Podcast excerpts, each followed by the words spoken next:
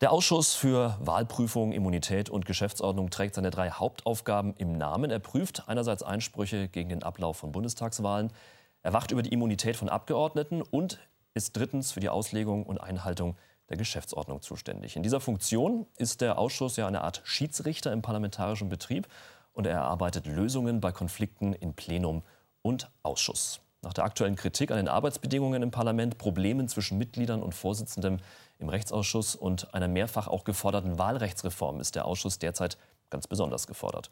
Und ich freue mich, dass der Vorsitzende heute bei uns ist, Patrick Sensburg. Herzlich willkommen. Dankeschön. Ja, viele Themen, über die wir sprechen wollen. Erst einmal ganz allgemein, was genau regelt denn die Geschäftsordnung des Deutschen Bundestages? Also die Geschäftsordnung ist so ein bisschen das Innenrecht des Parlaments. Sie regelt im Grunde, wie der Ablauf von Plenarsitzungen und Ausschusssitzungen abzulaufen hat. Sie regelt natürlich auch, wie Ausschussvorsitzende ins Amt kommen, wie sie auch abberufen werden und viele andere Dinge auch, die eben das Innenrecht des Parlaments sind, also ein ganz wesentlicher Bereich. Deswegen wird unser Ausschuss auch oft erster Ausschuss genannt. Mhm. Oder eben auch, wie gesagt, eine Art Schiedsrichter.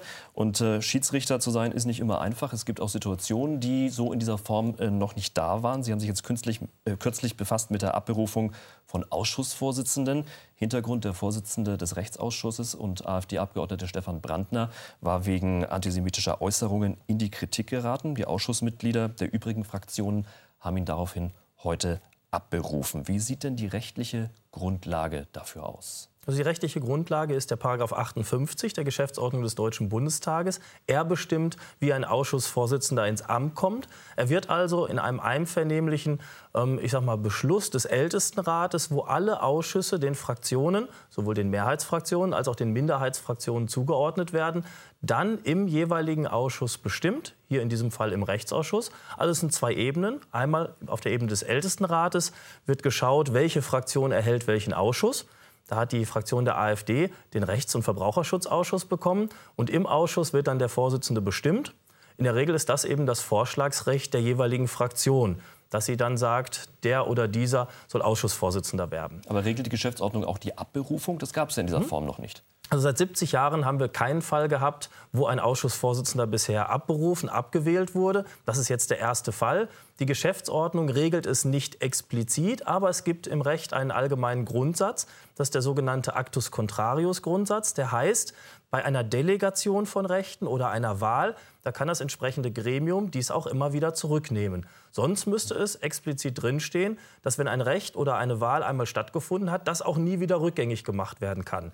Ganz im Gegenteil, wir haben schon Situationen gehabt, wo das mal in Frage stand, zum Beispiel bei der Krankheit eines Ausschussvorsitzenden. Da muss es natürlich möglich sein, irgendwie im Laufe einer Legislaturperiode eine Regelung zu finden oder wenn das Vertrauen eines ganzen Ausschusses in den Vorsitzenden nicht mehr gegeben ist. Und das hatten wir hier. Wobei die AfD ja diese Auslegung der Geschäftsordnung ablehnt, aus Ihrer Sicht verständlich? Ja, ich weiß nicht, ob das verständlich ist. Wir haben uns intensiv damit beschäftigt. In der Literatur gibt es eine Vielzahl von Quellen, die auch immer gesagt hat, es muss auch eine Abwahl möglich sein. Deswegen hat auch der Geschäftsordnungsausschuss eine Auslegungsempfehlung dahingehend gegeben, dass eine Abwahl möglich sein muss. Wie geht es denn jetzt weiter ähm, beim Thema des Vorsitzenden laut Geschäftsordnung? Der AfD steht ja als stärkste Oppositionsfraktion der Vorsitz im Rechtsausschuss zu also als stärkste Oppositionsfraktion, ähm, ist eine Sache, ob es da einen bestimmten Ausschuss gibt, ähm, zum Beispiel den Haushaltsausschuss auch. Sie ist auf jeden Fall die Fraktion, die im Rechts- und Verbraucherausschuss den Vorsitzenden stellt. Das wird auch nicht streitig gemacht von allen anderen Fraktionen. Es war eher ein Problem mit dem konkreten Ausschussvorsitzenden, mit Herrn Brandner, dass da alle anderen Fraktionen gesagt haben, das Vertrauen ist nicht mehr gegeben. Selbstverständlich kann die AfD jemand anders benennen und ich kann mir auch vorstellen, dass der dann auch zum Ausschussvorsitzenden bestimmt wird, denn der Ausschussvorsitz gehört der AfD. Und wenn sie das nicht tut? Ja, okay, dann wäre es natürlich sehr schade, wenn die AfD von ihrem Recht nicht Gebrauch macht. Aber das ist dann natürlich auch ein Punkt, ähm, wo man mit der AfD einmal reden muss, ob sie parlamentarisch mitarbeiten will, ob sie von ihrem Recht Gebrauch machen will. Wenn man nicht mitarbeitet, dann kommt man natürlich an Grenzen, das ist klar. Mhm. Bleiben wir beim Thema Geschäftsordnung noch. Nach dem Zusammenbruch zweier Abgeordneter während der Plenarsitzung neulich wurde jetzt eine Begrenzung der Sitzungszeiten gefordert. Äh, vor allem mit den Nachtsitzungen solle man aufhören, sagte Bundestagsvizepräsident äh, Thomas Oppermann. Ganz aktuell fordert er dafür, bis auf wichtige Ausnahmen auf die erste Lesung im Plenum zu verzichten und im Ausschuss durchzuführen. Was wäre für die Umsetzung solcher Vorschläge denn notwendig? Also das ist ein Vorschlag. Ich glaube, wir sollten erst einmal schauen, ob wir die Plenardebatten nicht auch kürzer führen können. Wir haben schon bisher die Möglichkeit gehabt, ähm, Reden zu Protokoll gegeben. Das wird in letzter Zeit aufgrund einer Fraktion so nicht mehr gehandhabt. Wir schauen jetzt auf den Mittwoch, ob am Mittwoch auch Plenardebatten äh, geführt werden können. Von daher versuchen wir es einerseits auszudehnen, aber auch an bestimmten Tagen viele Reden zu Protokoll zu geben. Das hatten wir an diesem Tag, wo zwei Kollegen zusammengebrochen sind, auch versucht. Leider war auch eine Fraktion selbst an diesem Tag nicht dazu geneigt, die, die Zeit ähm, der gesamten Plenardebatte zu verkürzen. Das sind die ersten Ansätze. Ob wir die erste Lesung immer im Ausschuss stattfinden lassen, ist etwas schwierig, weil bei der ersten Lesung natürlich teilweise auch der federführende Ausschuss erst bestimmt wird und dies teilweise streitig ist. Zum Beispiel, ob eine, ähm, ein Gesetzesvorhaben in den Rechtsausschuss oder in den Innenausschuss mhm. geht federführend. Ähm, da weiß ich, dass es zwischen Koalition und Opposition immer wieder Streitpunkte gibt. Und von daher wäre das ein Punkt, den muss man miteinander erstmal vereinbaren, ob es in der Sache hergeht, in der Geschäftsordnung können wir das dann festlegen. Ob es sinnvoll ist, müssen wir argumentieren. Wobei die Grundrichtung ja trotzdem äh, in die Richtung hinausläuft, ähm, Reden zu verkürzen bzw. öfter zu Protokoll zu geben. Kann man das auch einfach so, weil die Rede ist ja doch ein zentrales Element im, äh, in der parlamentarischen Debatte. Was wäre das für ein Signal? Also das kann man schon, denn die Reden spiegeln ja im Grunde das wider, was an Diskussionen wochenlang, teilweise monatelang in Ausschüssen, in Arbeitsgruppen, in anderen Gremien stattgefunden hat. Und das kann natürlich auch eine zu Protokoll gegebene Rede. Aber wir reden von zum Beispiel der ersten Lesung. Und genau der Punkt, den hatten Sie gerade angesprochen, wenn man die erste Lesung schon direkt in den Ausschuss gibt, dann bin ich doch lieber dafür, dass man sie im Plenum durchführt, mit Reden zu Protokoll, dann auch eine strittige Abstimmung, in dem dann zum Beispiel eine Minderheitsfraktion sagen kann, wir waren aber für den Rechtsausschuss oder einen anderen Ausschuss. Ein anderes Thema, die Besetzung des Präsidiums, des Bundestagspräsidiums, ist ein Dauerthema. Dabei ist die Geschäftsordnung auch hier eindeutig. Jeder Fraktion steht ein Posten als Vizepräsident zu. Einen Vizepräsidenten der AfD gibt es jedoch nicht. Seit 2017 sind alle Kandidaten äh, gescheitert. Es gab nie Mehrheiten bei den Wahlgängen. Wie kann es in diesem Punkt jetzt weitergehen? Also zum einen, ich glaube gar nicht, dass der Paragraph 2, den Sie gerade zitiert haben, der Geschäftsordnung so ganz eindeutig ist. Da steht nämlich drin, jeder Fraktion steht ein Vizepräsident zu. Ich glaube, dass unser Präsidium, der Präsident und die Vizepräsidenten über den Fraktionen stehen. Sie nehmen ihre Arbeit unparteiisch wahr, sind auch nicht der Präsident einer Fraktion, sondern der Präsident des gesamten Bundestages. Von daher würde ich mir an der Stelle zum Beispiel im Paragraphen 2 eine gewisse Klarstellung wünschen. Ganz eindeutig ist natürlich, dass jede Fraktion einen Vizepräsident benennen darf. Das äh, hat die AfD auch dieses Recht. Bisher hat aber in keinem Wahlgang ein Kandidat der AfD die notwendige Mehrheit bekommen.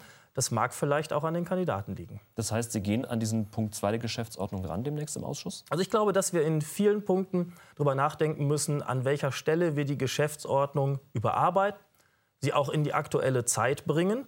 Das Thema der Abwahl eines Ausschussvorsitzenden ist sicherlich ein Punkt. Das macht auf Dauer Sinn, es auch schriftlich in der Geschäftsordnung festzulegen, zum Beispiel auch mit konkreten Minderheitenrechten dass es selbstverständlich ist, dass nicht immer eine Mehrheit einen Ausschussvorsitzenden der Minderheit abwählen kann. Da kann man über Quoren nachdenken. Das ist dann eine Frage der Zukunft. Der angesprochene Paragraph 2 mit der Wahl von Präsident und Vizepräsidenten haben Sie angesprochen, aber auch an ganz anderen Stellen ist es, glaube ich, sinnvoll, über eine Überarbeitung der Geschäftsordnung nachzudenken. Ein weiteres ganz aktuelles Thema ist ja auch die Verkleinerung des Deutschen Bundestages. Eigentlich sollen es 598 Abgeordnete sein, momentan sind es 709. Erstmal grundsätzlich, wie kommt das?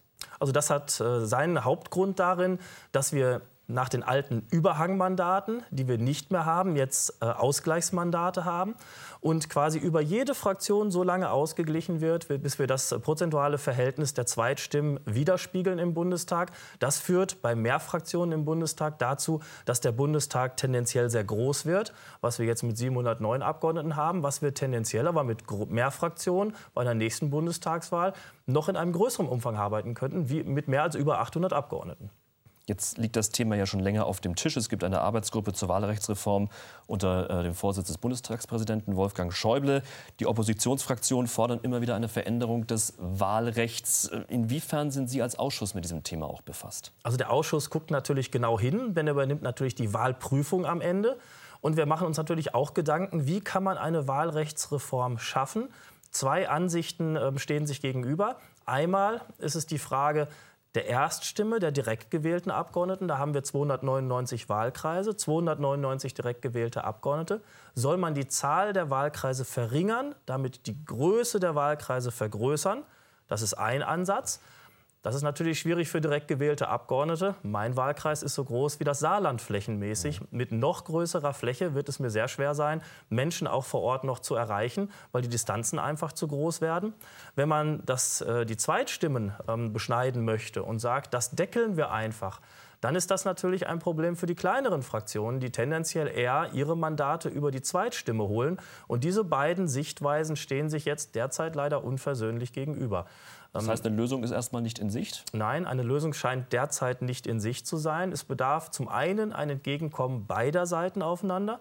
Und dann ist es auch eine Frage, erfüllen wir damit die Rechtsprechung des Bundesverfassungsgerichts, die, glaube ich, der Auslöser für das ganze Problem ist. Man hat mit der Entscheidung über das Wahlrecht eine Entscheidung treffen wollen, die haarklein wirklich jede Stimme widerspiegelt, die absolut genau ist, absolute Gerechtigkeit erreichen will. Vielleicht müsste auch das Verfassungsgericht einmal erkennen, die absolute, hundertprozentige Gerechtigkeit wird es nicht geben. Eine bestimmte Zahl an Überhangmandaten war vielleicht gar nicht so falsch. Und das negative Stimmgewicht, was das Bundesverfassungsgericht auch angesprochen hat, war vielleicht nicht so ein großes Problem. Also ich glaube, wenn das Verfassungsgericht noch einmal über seine Entscheidung nachdenken würde, welche Probleme sich auch daraus ergeben, vielleicht würde es heute mit mehr Fraktionen im Bundestag, mit einer ganz anderen Zusammensetzung auch anders entscheiden. Gibt es denn aus Ihrer Sicht ähm, grundsätzlich eine Notwendigkeit zur Anpassung des Wahlrechts, zum Beispiel, weil sich dadurch auch Einsprüche im Nachgang einer Wahl vielleicht verringern würden? Also ich glaube, die Einsprüche, was ähm, Erst- und Zweitstimme, was die Größe des Bundestages betrifft, die sind da, die waren auch früher schon da. Aber ich glaube, ähm, die sind nicht das Kernproblem. Das Kernproblem ist schon die Größe des Bundestages und die Arbeitsfähigkeit. Wenn wir weit über 800 Abgeordnete wären, wäre das nach meiner Meinung auch ein Problem für die Arbeitsfähigkeit. Für mich stellt sich aber auch noch die Frage, wie ist das Verhältnis von direkt gewählten Abgeordneten und über die Listen eingezogene Abgeordnete. Wir haben 299 direkt gewählte und aktuell schon 410 Abgeordnete über die Liste eingezogen sind. Und eigentlich sollte es ja ungefähr das gleiche Verhältnis sein. Da müssen wir dann auch dran arbeiten. Sie sehen also wieder eine Baustelle. Also viele Themen bei Ihnen im Ausschuss. Dankeschön, Patrick Sensburg, der Vorsitzende des Ausschusses für Wahlprüfung, Immunität und Geschäftsordnung. Danke, dass Sie bei uns waren. Sehr gerne. Und das war im Interview. Vielen Dank fürs Zuschauen. Auf Wiedersehen.